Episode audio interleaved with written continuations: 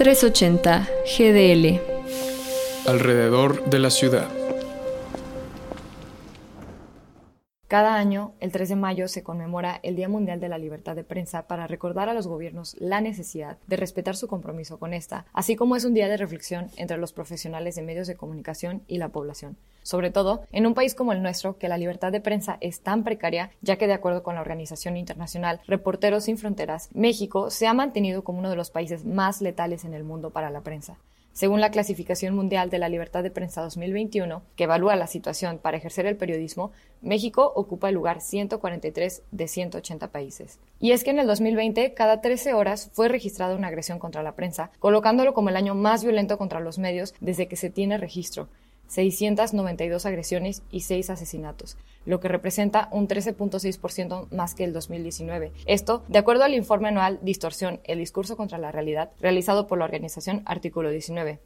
En poco más de dos años de la administración de Andrés Manuel López Obrador, 17 periodistas han sido asesinados por motivos posiblemente vinculados a su labor. Todo bajo un ambiente de violencia contra la prensa que ha sido alentado por el mismo gobierno a través de dinámicas de estigmatización de la prensa, censura y violación de los derechos humanos. Ya que para artículo 19 existe una desinformación por parte del gobierno, un intento de control y censura de Internet, y considera que la situación de hostilidad hacia la prensa alienta a las autoridades locales a ejercer el mismo tipo de discurso contra los medios como un mensaje permisivo para amenazar, agredir y asesinar periodistas sin temor a que haya medidas contundentes. Más de 100 periodistas han sido asesinados y asesinadas en los últimos años, de los cuales casi la totalidad de los casos permanecen impunes y con poca claridad de los hechos, así como el desconocimiento de los temas que investigaban o qué historias dejaron de ser contadas. De acuerdo con el informe Ya nadie publica eso, Derecho a la verdad, violencia contra la prensa, también publicado por artículo 19, existe una tasa de impunidad del 99.13% en los crímenes cometidos contra periodistas, una impunidad que es el motor de nuevas agresiones.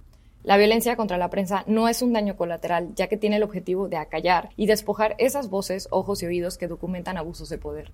Cuando las y los periodistas son víctimas de violencia, es violentado el derecho a la verdad y el acceso a la información de toda una sociedad. La desaparición y asesinato de periodistas nos afecta a todos, porque nos deja sin la posibilidad de escuchar las voces de quienes faltan, nos priva de comunicadores críticos y conscientes, porque abre silencios.